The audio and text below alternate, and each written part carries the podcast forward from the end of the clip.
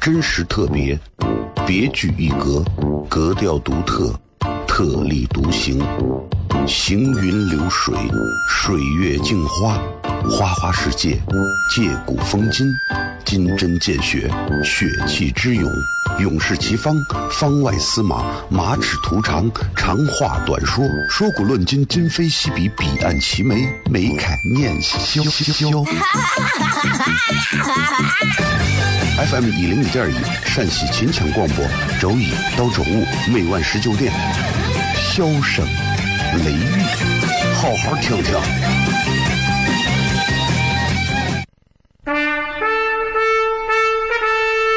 我爸爸对我说：“一个成熟的人，永远都会清楚自己想要什么，可以独立思考，从不随波逐流，为了心中所爱，敢和这世界抗争。更重要的是，不管变换多少身份和环境，永远都要做自己。”笑声雷雨，这就是我爸爸，没办法，就这么拽。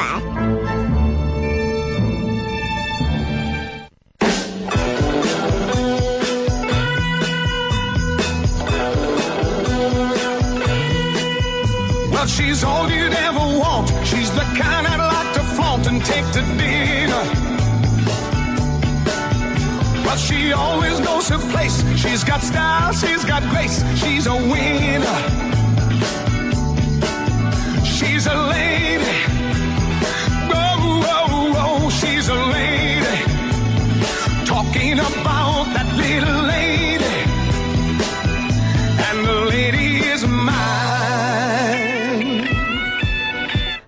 好，这是 FM 一零一点一陕西秦腔广播西安论坛。周一到周五晚上十九点到二十点，为各位带来这一个小时的节目。笑声雷雨，各位好，我是小雷，继续为各位带来节目啊。同时，这也是二月份这最后这这这啊，对吧？这一看这一过完，这真的这是年就开始正儿八经要啊好好开始努力工作了嘛，对吧？呃，不管是一月、二月、三月、四月，还是五月、六月、七月、八月，或者是九月、十月、十一月、十二月啊，人只要想努力，是不分年前年后、节前节后啊，周周内还是周末的。人要是不想努力，啥时候都是在年后，啥时候都是在年前，啥时候都是在周末，啥时候都是在周内。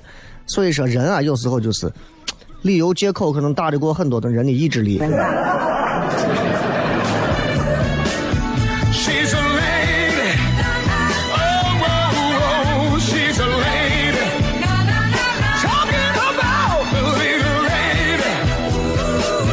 我记得我小的时候，我最喜欢的上的课，除了什么体育课呀之外，应该就是语文课啊，语文课。为啥呢？是真的喜欢写点东西啊，真的喜欢写点东西。我这个人的写作水平其实不高，也写不了什么太好的东西，但是喜欢写。就这咱要分别啊，这喜欢写和能写得好是两个概念。你们也看过我公众号上写的那些烂怂文字，对吧？确实是也是没有文化的表现，但是，呃，因为起码还比较真诚吧，有些话，所以还会有几个位非常善良的朋友啊，觉得说，哎，写的还不错啊。但是确实还是还是还是真跟人家会写作的比还差很多。但是就是咱说回来，就是小时候爱写作，我的这个写作水平也是也是当时也是获得了语文老师的认可啊。我写了一个什么啊，今天的我，明年名字就叫今天的我啊，就今天的你自己是个什么样子的。啊，我就写我呀，现在我觉得我的学习如何如何，我未来要如何如何，我觉得我现在有很多的烦恼，啊，有怎么怎么样的烦恼，我那个时候就能发掘出来自己内心当中的很多槽点。啊，然后当时老师我印象非常深刻，当着全班念完这篇文章之后，对我的评语四个字嘛：无病呻吟。哎呀，真的是啊，我我就我就我就我就想我说这真的是，然后我现在这么多年过去了，我现在见老师，我手机里调出一篇我写的微信公众号的文章，我不告诉他谁写的，我就贴出来给他看。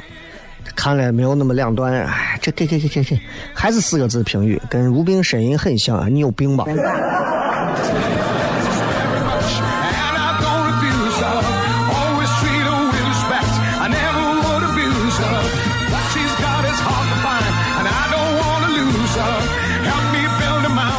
所以有时候想想啊，人啊可以有梦想，但是梦想啊一定要，梦想一定要尽可能的切一点实际，这样的话你实现梦想的这个概率会高很多啊。有时候回想一下，是谁经常嘲笑我们年少时候的梦想？是谁呢？我觉得是家长。啊，今后想干什么呀？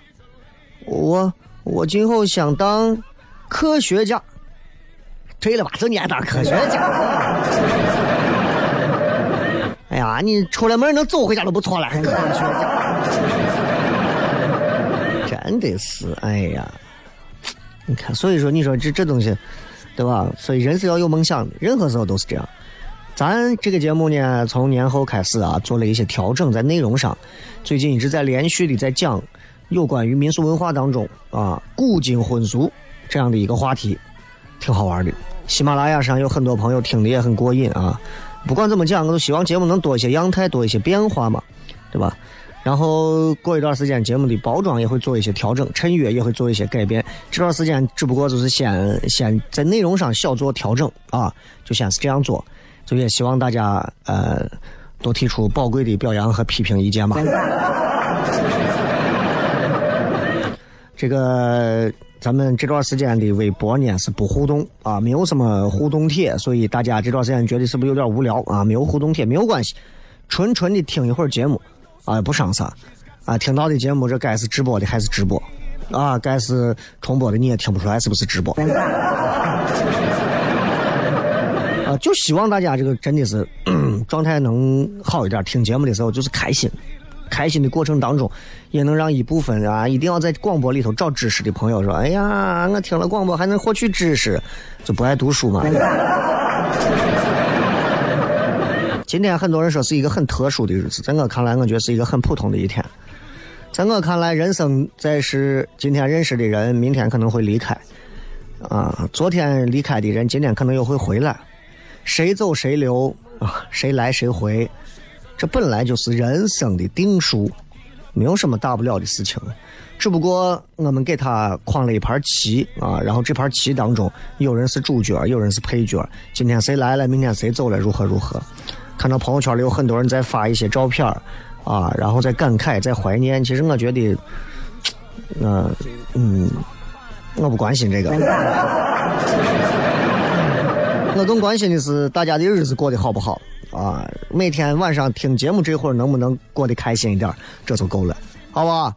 今天我们继续会延续着我们的民俗文化当中的婚俗一部分非常有意思的内容，继续来今天的节目。咱们稍微休息一下，听上一段非常短的广告，马上回来开始今天的笑声雷雨。真实特别，别具一格，格调独特，特立独行，行云流水，水月镜花，花花世界，借古风今，金针见血，血气之勇，勇士齐方，方外司马，马齿图长，长话短说，说古论今，今非昔比，彼岸齐眉，眉开眼笑笑。FM 一零一点一陕西秦腔广播，周一到周五每晚十九点，笑声雷雨，好好听听。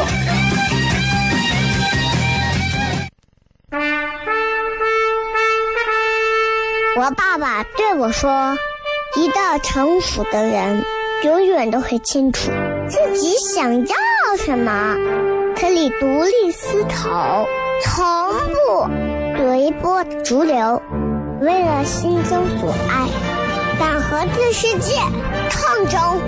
更重要是，不管变换多少身份和环境，永远都要做自己。”笑声雷雨，这就是我爸爸，没办法，就这么拽。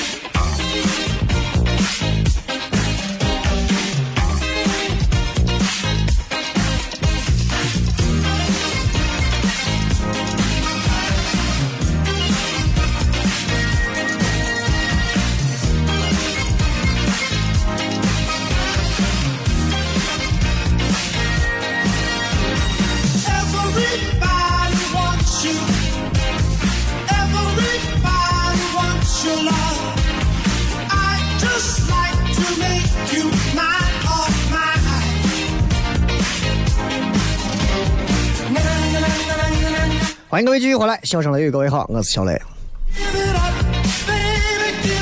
今天我们继续来讲一讲有关中国传统的这个婚俗文化当中比较有意思的一个阶段，这个阶段也是所有结婚啊这个必经的最重要的阶段，也就是迎娶环节啊。所谓佳期在即，那男女双方就应该好好准备了，啊，两边家庭不管是杀猪啊，还是宰羊呀，还是准备喜宴呀，如何如何，包括请这个厨师啊啊，什么伴郎伴娘呀、轿夫啊、账房啊、事业呀，包括什么啊，帮着办事儿的那些各种勤杂人员，对吧？都得请。那这些人应聘后，当然我指的是古代啊，应聘之后。要在迎娶的前一天，到主家开始工作，做好这个迎亲摆宴的准备工作。我们想一想，现在这个迎亲啊，跟过去的这个迎亲其实区别不是很大。不同的是，现在的迎亲啊，更多的是，嗯，就是其实就是，呃，怎么讲，就是很多家人家族式的一种一种一种帮办啊。你看，你现在要结婚。你大姑、你二舅、你三爷、你四爸，啊 都会来帮忙啊！那过去那会儿的话，都是要提前聘、提前聘请好，哎，谁负责啥，谁负责啥，都要掏钱的。到账房玩要要如何如何的啊！就是去迎娶办这个迎娶的前一天，就到我们这个主家来工作的啊！你搁咱这都是主要以自己家人朋友啊，这是古代，现在可能会有点小小的区别。区别也不是很大，咱们来讲一讲这个正儿八经的婚礼有什么区别。传统婚礼，你看现在很多的这个新人结婚啊，就特别想要举办所谓传统婚礼。呃，不是我其实啊，就是我对举办传统婚礼没有任何的，你问我有啥想法，我没有任何想法，我觉得好着。啊，就是你这个传统婚礼。就是穿的传统一点嘛，也就可能是你对于洋的这种西式的礼服啊、婚纱呀，可能已经看腻了吧，对吧？但是传统婚礼，我们真的做的足够传统吗？我觉得也未必。其实还是只不过是传统的皮儿啊，加了很多的皮儿包装在外头，内在还是咱们一个现代式、现代的一种婚礼的一种思想啊。传统婚礼，正儿八经的传统婚礼，简单讲一讲。首先，女方家里头，咱们先说，早上，首先是出嫁酒，哎，嫁人首先要摆个出嫁酒。男方中午摆喜宴。当然了，还有一种可能就是反过来说，为啥？也有那种就是招赘啊，也有那种就是纳婿嘛，对吧？女娃家里头贼有钱，纳了个女婿，招郎这也叫招新郎嘛，男的到女的家。反过来，男的早上来个迎娶酒，女方家务家里头中午摆席，这么来。其实我觉得挺好，我觉得社会要是发展到一个更高的阶段，我不介意女的娶男的。啊，对吧？我觉得你看很多女同志就喊这个啊，女性平等啊，平等。我觉得真正平等的意义上就是你不要光想着他不娶我，他不娶我，他不娶你，你娶他。这是社会更平等了，男女更平等了，地位都一模一样了，对吧？你养我啊？啊，不上班可以啊，不上班你养我啊？嗯，算了，我养你吧，对吧？这也可以啊。那按照正常的这个迎娶的礼仪，一般来讲的话，所有东西准备就绪之后，男方家里头鸣炮奏乐，发轿迎亲，这是标准程序。咱现在都是开车迎亲了，没有没有这个发轿子了，很少还有坐轿子的啊！不然你找那哪找几个人啊？整死啊！对吧？有那种啊，陕北当天接着新娘，直接中午开到西安的，我见过。啊，坐飞机过来的也有，我也见过周边郊县呀、区县都有开车的，上高速的，绑着花下来如何如何的，然后结婚的都有，啊，这个南方家里啊，这个鸣炮这一项现在做不到了，咱这有就是，啊，拿上一串串气球放到我缝缝里头，哒哒哒哒哒哒哒哒哒哒哒，一过去。那在结婚之前的时候，媒人一定要先到。媒人到了之后是新郎，然后是伴娘，然后是花轿，然后是乐队，然后是礼盒队。哎，过去那会儿是比较讲究这些的。那首先要说的就是女方家里头，在花轿来之前要干啥？那要准备好的是喜宴。咱这儿都是在花轿来之前，在车队来之前，先想啥？一帮人商量，谁堵门儿，谁拿红包，谁藏鞋子，鞋子藏哪儿？就想这些。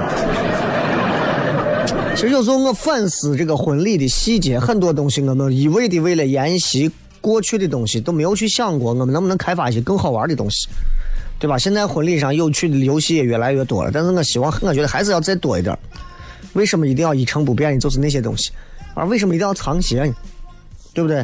新娘能不能整个藏起来？对吧？那有一个很小的一个传统婚礼的时候的一个细节啊。这个嫁人的姑娘，要让她的母亲或者她的姐姐梳好头，啊，拿丝线把他脸上的绒毛都给他绞掉，啊，全部都给他绞掉，化好妆，这叫啥？就是开脸，啊，这在很多的国家都有这种专门开脸的这种手艺，然后凤冠霞帔弄上，蒙上红布的盖头，等待阴晴花轿，这一步啊要有。好了，咱们稍微接着广告，回来之后。听首歌，然后回来咱们接着迎娶新娘。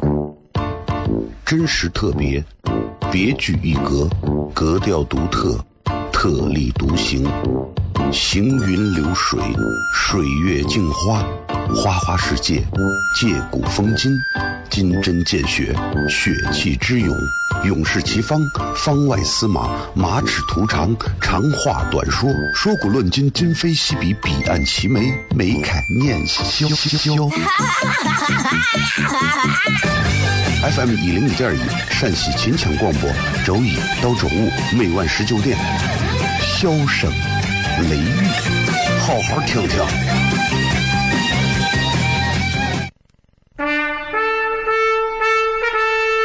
我爸爸对我说：“一个成熟的人，永远都会清楚自己想要什么，可以独立思考，从不随波逐流，为了心中所爱，敢和这世界抗争。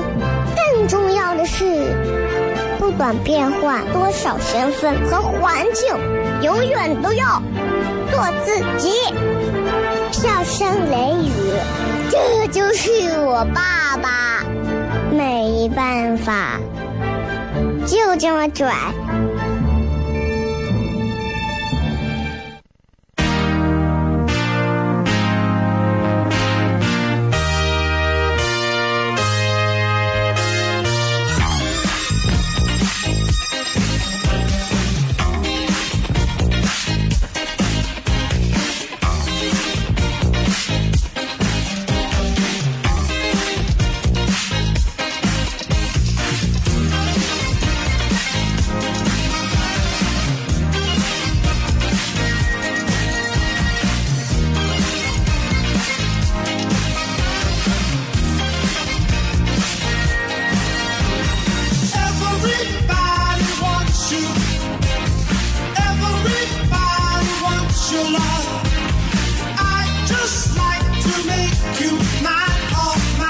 各位继续回来，笑声雷雨，各位好，我是小雷。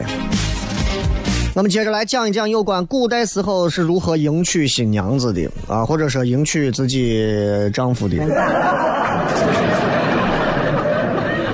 刚才说了，女娃在花轿来之前的时候啊，要让母亲或者她的姐姐帮着她梳好头，拿这个丝线把脸上的汗毛都给她弄了去啊，开脸，对吧？这个东西就跟唱戏我一样，要开脸。完了，咱这现在肯定就更现实一点，咱这化妆师啊做的都很好嘛，对吧？然后这个花轿一到，女方家里头也是要奏乐，要鸣炮，然后出门迎接啊。那迎亲队伍呢，一进了这个女家的堂屋之后，花轿啪落好，新郎出来，扑通一下跪下啊，拜岳父岳母。然后一定会准备一个以他父亲名义写好的大红的迎亲简帖。哎，你注意到没有？你注意到没有？这一块的礼啊，人家古时候的人做的比咱要足。为啥？晚辈来迎娶别人家迎娶人家的女儿，你一个晚辈就想从父母手上把人家女儿迎娶走，真的，人家是爸妈开了眼了，这是无所谓的。古代的时候，这块就很讲究啊，一辈说一辈的话。我作为儿子，我作为女婿，我到你屋来娶你媳，娶你女子啊，娶我媳妇儿。我拿着我爸的名义，口头名义写的一个东西，交给了对方的父亲。这是一个双方家长之间的首先一个礼仪上的交流，然后再说到是孩子亲自来了，他们再见面。啊，这个我觉得这就叫礼啊，然后才是女方，女方家开始。开宴、开席、吃，啊，咱们常说的叠席啊，就就叠嘛，对吧？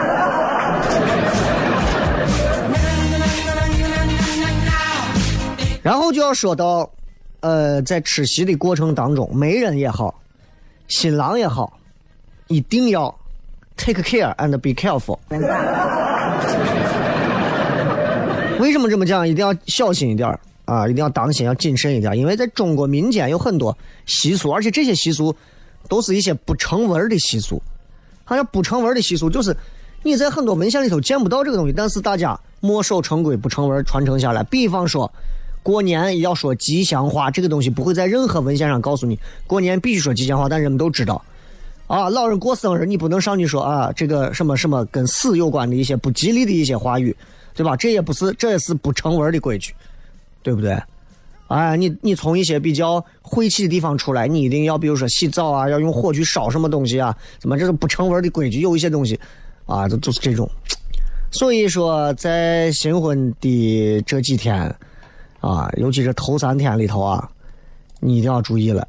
新郎，尤其是媒人，一定要小心。亲亲好友啊，亲朋好友当中，平辈儿。晚辈儿这些年轻娃们，就要就要出闹剧啊！啊，会在媒人身上或者在新郎身上编演几出很小的闹剧啊！在过去的这种传统的这种婚礼当中，我们把这称之为叫做喜媒，或者叫做挂红。哎，什么意思呢？就是乡下称之为叫做贺新客。哎，家里添人了嘛，对吧？那新娘的这个嫂子，那也说不定也会给你胡来一下，啊，给新郎的这个饭给盛了一碗饭，盛的这碗饭呢底下放了半碗的辣椒面，上头盖的是米饭，你吃吗？不吃，对吧？那新娘的妹妹，比方说斟酒的时候，给喝酒，啊，刚给姐夫把酒。倒好，这个时候手上抹了一把锅底灰，唰抹到姐夫的头上。这些东西现在这种婚礼当中，你其实也不少见啊。你到咱周边的一些这个周边的一些市、县、乡、村儿、区，他说你都能看到啊，不少啊。这就就咱这可能玩的就现代人玩的都更过了。这个老呃老人这一辈儿的啊，父母辈儿的老丈人丈母娘那一辈儿的，反正是忘了男方不女方啊，就反正，哎呀，有的是光到女方家，有的光到男方，有的男方女方家，反正全花的啊，我跟你说。因为我主持过不少这种这种咱关中地区的啊，这个哎呀，真的是把这个把这把这老两口啊画的啊，真的我我说难听话一点啊，真的是啊，他老伴都认不出来是谁。那这种当然是之前的这种小闹剧啊，对吧？这这这这这，小姨子给擦头上抹个灰啊啥这种，这是增加欢乐气氛的小闹剧。各位一定注意啊，小闹剧。啥是大闹剧？就现在很多这种婚闹上闹的那种糊弄的那种东西啊。那小闹剧，媒人也好，新郎也好，是能容忍的，对不对？啊。当然，你也说你可以其人之道还治其人之身，你也可以报复他，但你不能生气，你不能发火，啊！小姨子给你脸上抹灰，你不能上去以后啊一砖直接拍头上，对吧？这是糊弄的嘛，对不对？不能发火，不能生气，啊！你更不要说你跟人家的主客你你你吵闹，啊扭打，对吧？动刀子，你胡来，不能这样，啊！这个是要求。当然，咱现在这些婚闹也让现在都市人看出来，人忍受能力也跟过去不一样了。现在这婚闹闹的确实是也比较低俗，也比较无聊，是吧？说回来，在这个早宴结束之后，啊，新郎新娘一定是在媒人的引导下，不是在婚庆公司的督导啊，媒人的引导下，向新娘的祖宗牌位，包括长辈，啊。行礼，行完礼之后，伴娘搀着新娘上花轿。啊着重讲一讲上花轿，很讲究。我们现在这个新娘接了新娘上车，就是新郎吭哧吭哧吭哧啊，就跟抱了一个小猪娃一样，从楼上抱下来。绝不能占地啊！新姑爷刮的啥都不懂，吭哧吭哧不能占地，为啥不能占地嘛？正死巴活的，真的有时候你看看新结婚的新人，有时候看看，真的一个个刮的可爱啊！啊！我当时就讲，走下来下来，走走走走。哎呀，人家不让走，下来走，我看咱能离婚还是咋？走走走。对不对？我说我结婚，人家把我累的跟孙子一样，我有病呀！这是走走走，往下走。然后上轿子的时候啊，在咱传统婚礼当中，上轿子的时候，记住，作为新娘来讲，一定要会哭，痛哭流涕，表达啥呢？对父母的家人的依恋。所以这是传统的迎亲礼礼仪仪式这个里面最重要的一个环节，叫做哭嫁。啊，那。父母养育你们女娃养育了这么久，现在你要嫁人了，你要到一个陌生的环境去了，你的心里少不了有不舍，少不了有茫然，少不了可能会被欺负，少不了如何如何。于是你悄悄的引起，甚至是失声的痛哭，那一定是要这样。而且这个哭嫁有专门的这个所谓的流程。所以你们婚庆公司的朋友，如果你们想真要想弄这样，你就要让新娘子哭。现在这新娘高兴了，嫁人去了。啊，这个时候你可能就说：“哎，传统的东西我们要取其精华，弃其糟粕嘛。哭嫁一点都不是糟粕，哭嫁才是真正感恩于父母养育之恩最重要的一个环节。哭嫁程序很有意思，首先你也一定要是，先是谁哭？母女对哭。女儿抱着他妈两个人啊嚎啕大哭，哭完之后，然后呢，姑嫂对哭，姑嫂对哭完了之后呢，你还有周围邻居啊，周围邻居有很多未婚青年，跟青年的媳妇儿再前来在陪哭。具体怎么哭，我给你简单讲讲，就是，就大家一帮子女的嘛，拿着手帕坐床上，啊。然后呢，想着这挺好笑的啊。两个人就是一个仰着，一个俯着，就这样子，反正就是哎呀这样对着哭。其他的是低声的这种，然后陪哭就是一个接一个哭，一个接一个哭，直到新娘哭累了、哭倦了、哭乏了，才停止。咱们稍微介绍广告，回来之后接着片。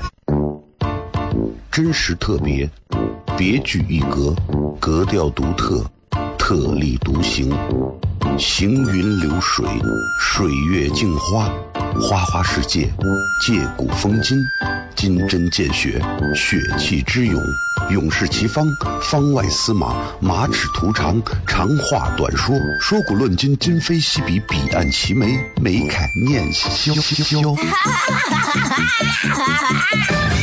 FM 一零一点一，陕西秦腔广播，周一到周五每晚十九点，笑声雷雨，好好听听。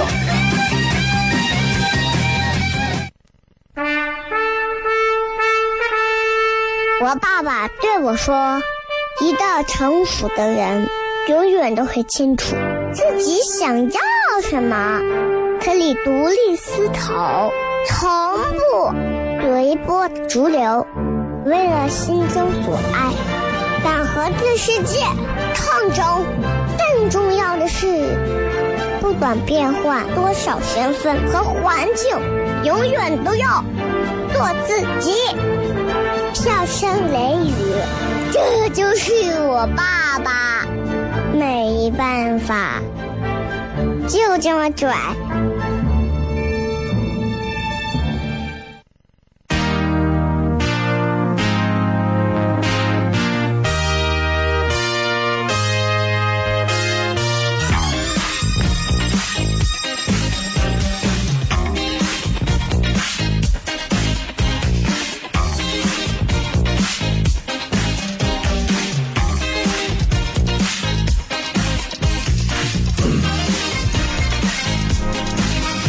我们接着回来，继续来聊。今天我们来跟大家讲的是婚庆这个习俗当中，在传统婚礼当中最重要的迎娶环节的一些好玩的小细节啊。呃，这些小细节可能不会对各位的一些那个婚礼婚姻幸福带来什么样实际上的一个促进和帮助，但是的的确确能让各位从古啊看今，看到很多完全不一样的婚礼的一个演变。刚才我们说了，女娃要嫁人要上轿子之前一定要哭，啊，母女哭完，姑嫂哭，姑嫂哭完，邻居的结了婚没结婚的一块哭，陪着哭。这个哭啊，就是哭一会儿，然后这是亲戚邻居就来了，来看望。这个时候也会相对也会哭一阵子，作为拜贺答谢的礼节在哭，啊，那等到上轿前。这个上轿前的这个应该是在一天左右的时候，哭嫁正式来到高潮阶段。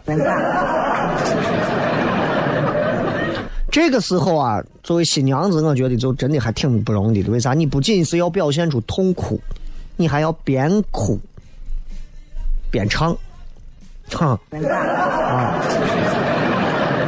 这个内容是啥呢？就是比方说要感谢父母养育之恩的。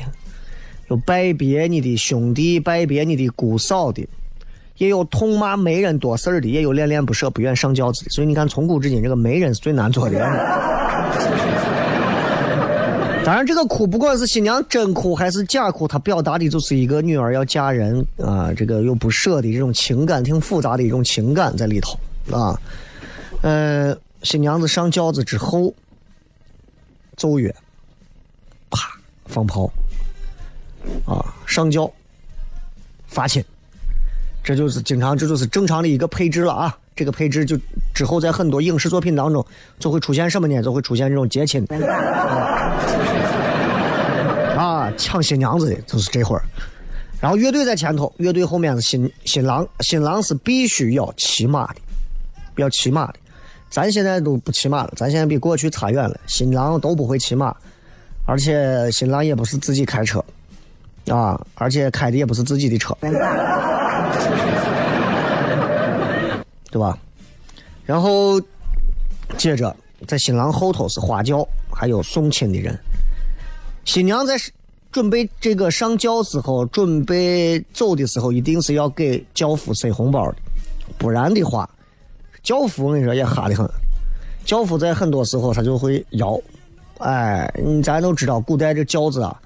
也分舒服的不舒服的，舒服的轿子那轿夫啊，你开的稳稳的，不舒服的啊，我轿子人的把你晃的啊，就跟你就感觉山路十八弯。这就是结婚的这个队伍啊当中的一些小细节。那所谓的这个接亲队伍，马上要到达新郎家门口的时候，怎么样？男方也是要鸣炮啊、奏乐呀，然后要赶上前去迎。花轿啪停到这个新郎家的这个堂屋门口，男方家请来的伴娘要上前掀这个轿帘。男方家的啊，一定不是，一定不是说是女方家的，女方家都在上头坐着呢，对吧？跟着，而且一般要找这种年轻、貌美的女子。哎，揭开轿帘之后，把新娘、新郎上去把新娘搀下来。上去以后，各位宾相在旁边，哎呀，好，哎呀，般配呀，就各种，啊，然后宾客就向新郎新娘身上撒花，一般这个花都是拿红的、黄的这种纸屑替代。我记得在我小的时候，那会儿啊，都是那种亮晶晶的那种小碎纸，啊，那会儿都觉得呀，太幸福了，能被撒这个东西，啊，这就是基本的一个婚嫁的流程，对吧？咱也说了。远古的这个婚姻跟现在差很多，远古的结婚都是属于掠夺式的结婚，因为抢婚基本上都在黑夜进行，所以婚姻最早称为婚姻，啊，昏头昏脑的昏，因果的因啊，有这么个称呼。所谓这个婚礼，就是在婚时成亲，啊，所以这个掠夺婚就会很很野蛮的色彩，对吧？再加上各方面咱说过一些制约。最初的婚礼很简单，但是现在慢慢这个婚礼习俗是中华文化当中非常独特的一道亮丽风景线。咱刚说了，像这个花轿啊，就光这个花轿这一块文化的东西就非常多了。最早这个花轿是光能迎亲的，这就是就光给皇宫的贵族用。民间的这个妇女坐花轿，从宋代开始啊，就那个知否知否，环肥燕瘦的这个。这是轿子最早是古代的这个达官贵人们做的代步的，科举制度有了之后，为了表现对人才的重视，这才对考中的举人，你看都是要轿子，进士都是轿子，啊，你看白素贞我啊，完了之后啊，状元都骑马呀，或者是走轿呀，或者啥啊，包拯呀啥，对吧？啊，八王爷什么什么就这种，然后因为这个结婚是人生大喜事嘛，所以人们会把结婚叫做小登科。哎，认为说跟考取功名一样，对吧？人生那么几件喜事嘛，洞房花烛夜，金榜题名时嘛，对吧？所以普通的老百姓也让新媳妇做个花轿要隆重一下，所以花轿迎亲啊，讲究非常多，非常多。比方娶新娘子前一天，普通老百姓啊，就就就花轿抬到男方家里头，里面点上一百个蜡烛，这叫亮轿。所以轿子的这种东西啊，真的啊，又能单独讲一期。咱就是骗这么多，感谢各位收听《笑声雷雨》，咱们明天再聊。